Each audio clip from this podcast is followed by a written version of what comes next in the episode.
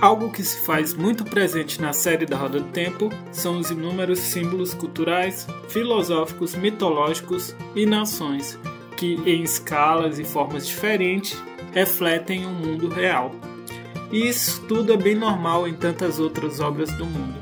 Mas hoje vamos ver que não se tratou apenas de se utilizar desse recurso, mas sim de inovar, de criar um mundo novo que vai além das referências.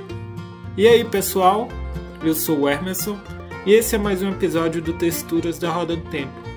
Chega mais que hoje iremos falar sobre as diversas referências do nosso mundo que fazem parte do mundo da Roda do Tempo, ou como a comunidade prefere chamar, Handland.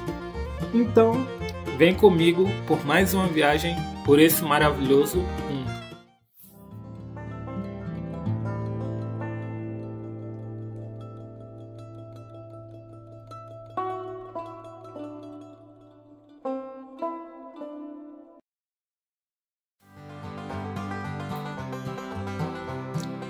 Opa pessoal, aviso rápido. Estamos iniciando uma campanha que se chama Tessituras no Tarmongaidon. Para quem não sabe, o Tarmongaidon é a última batalha entre o dragão renascido e o escuro, segundo as profecias. Para chegarmos lá fortes, preciso que você que ainda não é inscrito se inscreva. Ajude as fileiras do nosso canal a crescer. Então, se você gostar do episódio, curta, comenta, sugira correções ou novos temas. Então, está feito o convite e seguimos com o episódio.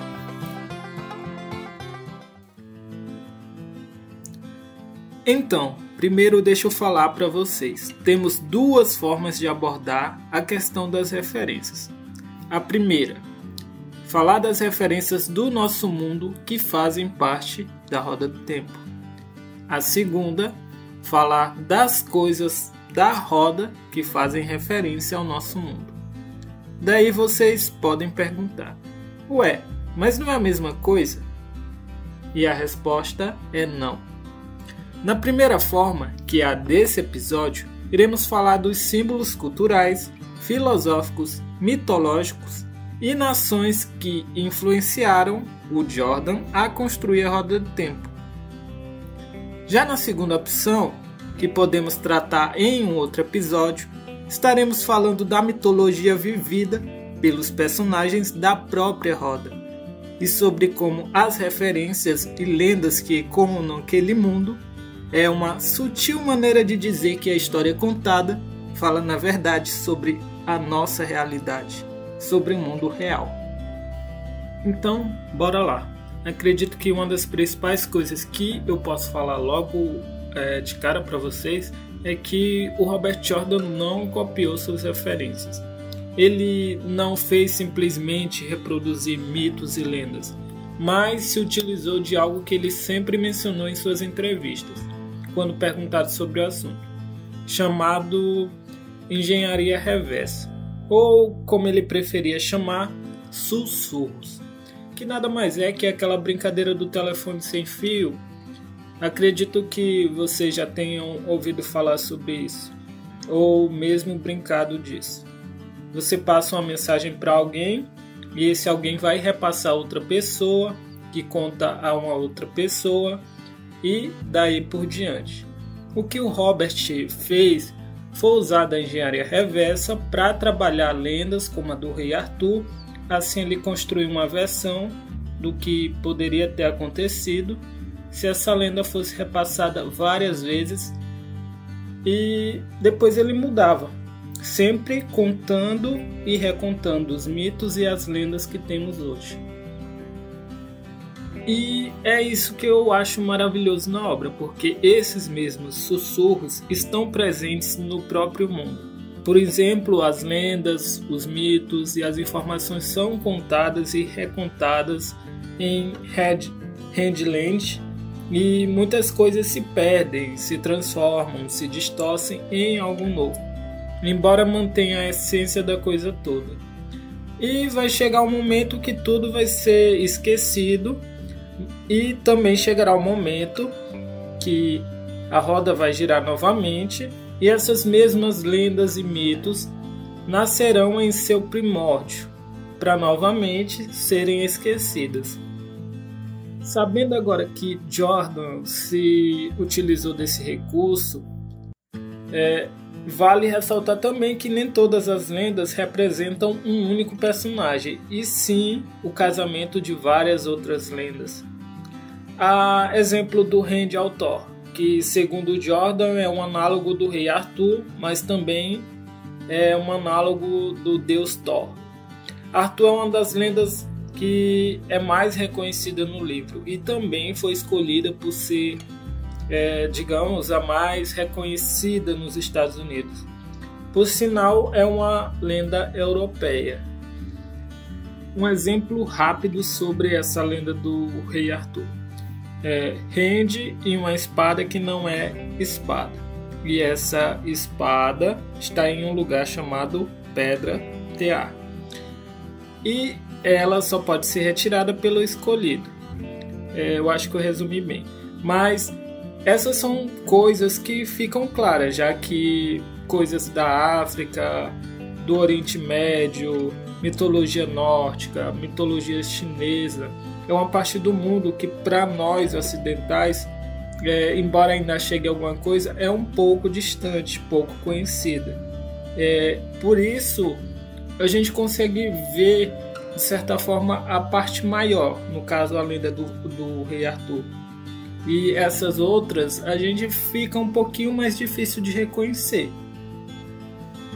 E isso nos traz a um ponto importante. Em geral, devido às várias misturas com as lendas celtas, arturianas, nórdicas pré-cristãs e uma base grande nas visões abrâmicas, a Roda do Tempo costuma parecer uma obra quase ocidental.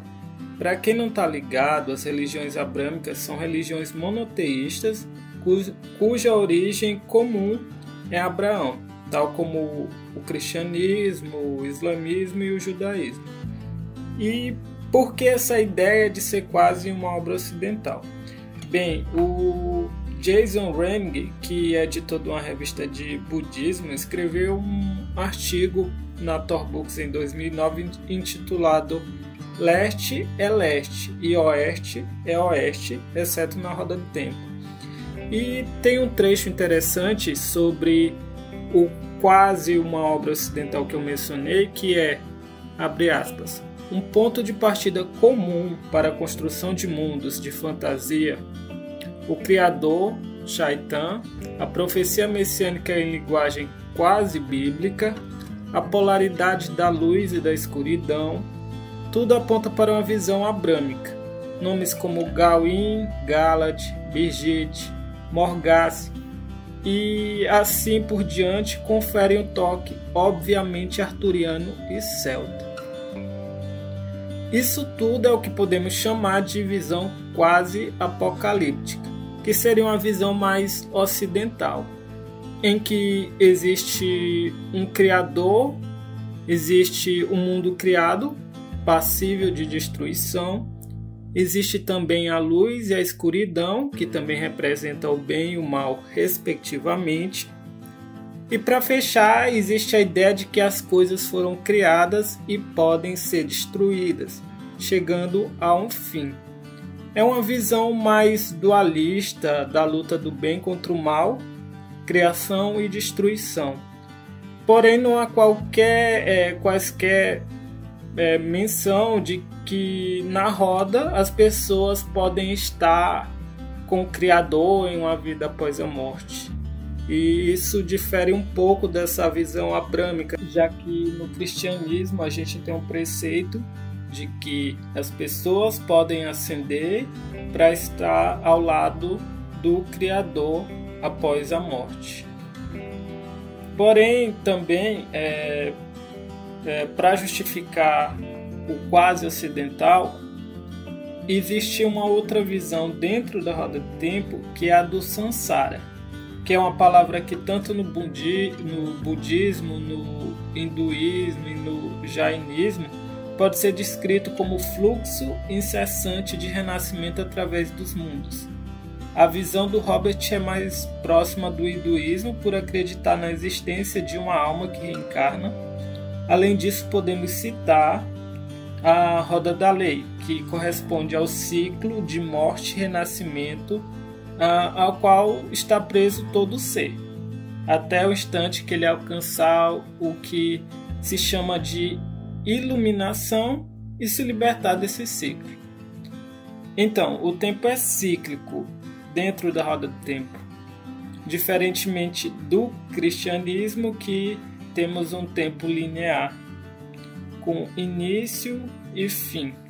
Mas eu também posso citar outros exemplos, é, sem se estender muito nessa questão do tempo cíclico, de coisas da nossa cultura que de certa forma foram referenciadas ou foram transformadas em sussurros pelo Jordan e estão presentes na roda do tempo. Um exemplo claro seriam as próprias AICDAs, que nada mais são do que uma organização de mulheres que se utilizam do poder único né, dentro da série, mas que foi baseada basicamente no nosso mundo, no, nos conventos organizados entre os anos de 1000 e 1800 depois de Cristo.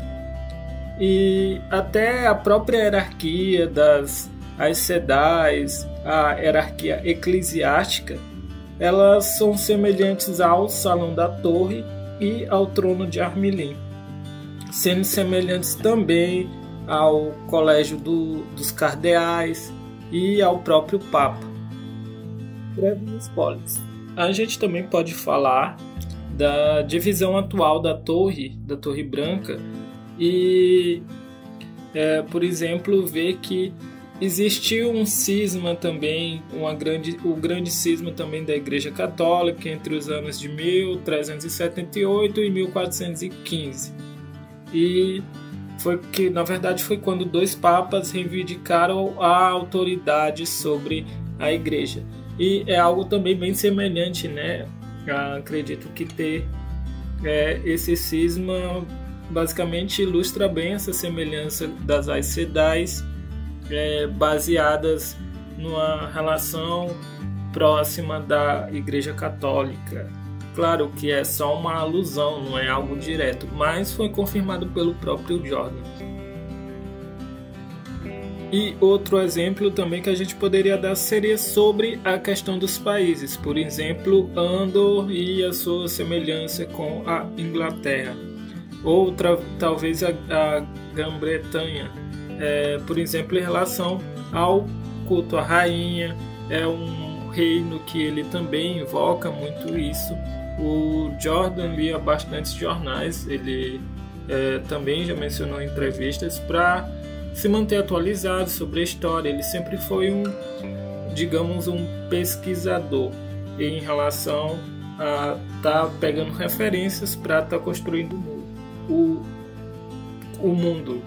E várias outras nações também foram referenciadas dentro da Roda do Tempo, principalmente numa combinação de várias outras culturas, como o que tem uma tendência mais japonesa, uma estética contida, é, ma, contida e mais formal, melhor dizendo.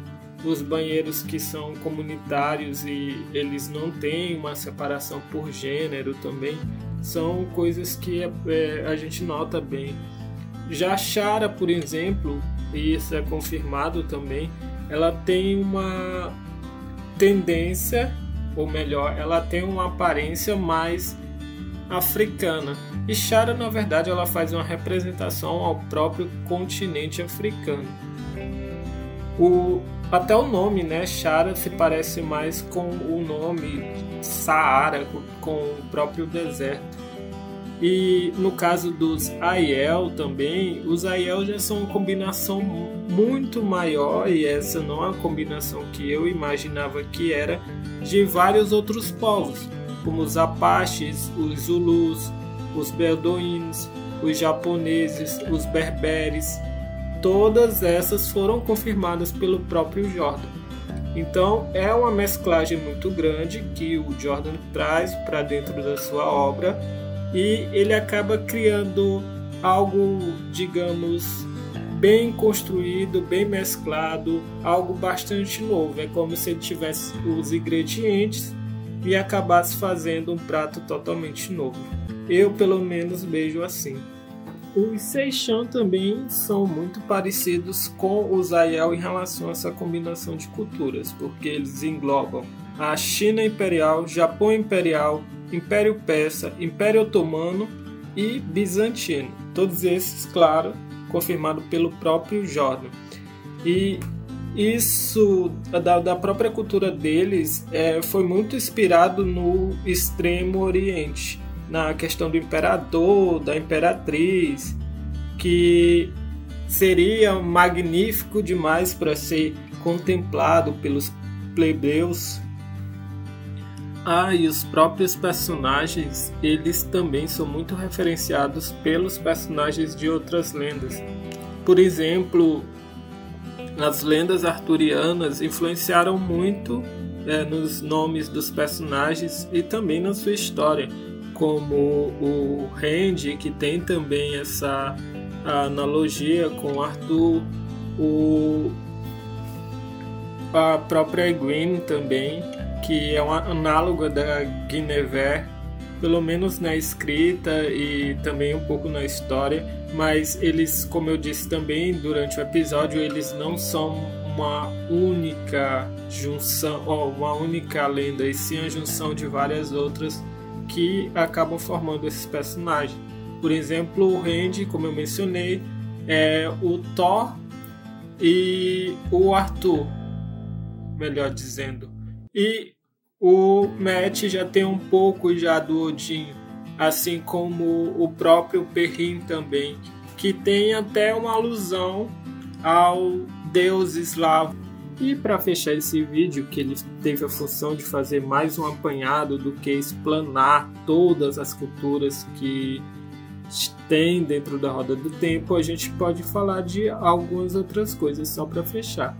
Que seria o idioma, que o idioma também é planejado, é baseado em russo, chinês, um pouco de espanhol, mas também tem muito gaélico incluído. Já as culturas, elas são muito, como eu disse, influenciadas por, pelas culturas do mundo todo. Então não é uma única cultura, mas várias que se combinam para formar uma cultura dentro da roda do tempo, dentro do mundo do Redland.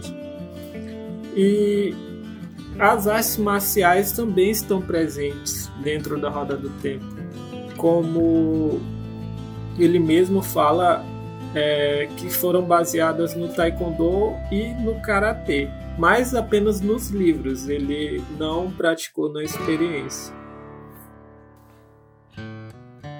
Olha, sendo sincero, esse episódio ele foi muito mais um geralzão, porque eu preferiria trabalhar é, item por item, por exemplo, falar sobre só as nações, ou sobre a questão filosófica, ou sobre os nomes dos personagens, as influências que eles tiveram, mas isso foi só para abrir uma discussão aqui dentro do canal mesmo. E vocês podem sugerir, claro, que a gente trabalhe um ou outro. E aí fica a critério de vocês. É, eu espero que vocês tenham gostado dessa, digamos, abertura de cortina para os demais vídeos que a gente pode, vai trabalhar e pode estar trabalhando esses temas. E se você chegou até esse ponto aqui, porque geralmente as pessoas não escutam o podcast todo, eu peço que vocês novamente é, deem sua opinião, feedback, curtam, compartilhem e espero que a gente consiga fazer uma conexão entre esses temas aqui. E é isso aí, valeu e até o próximo episódio.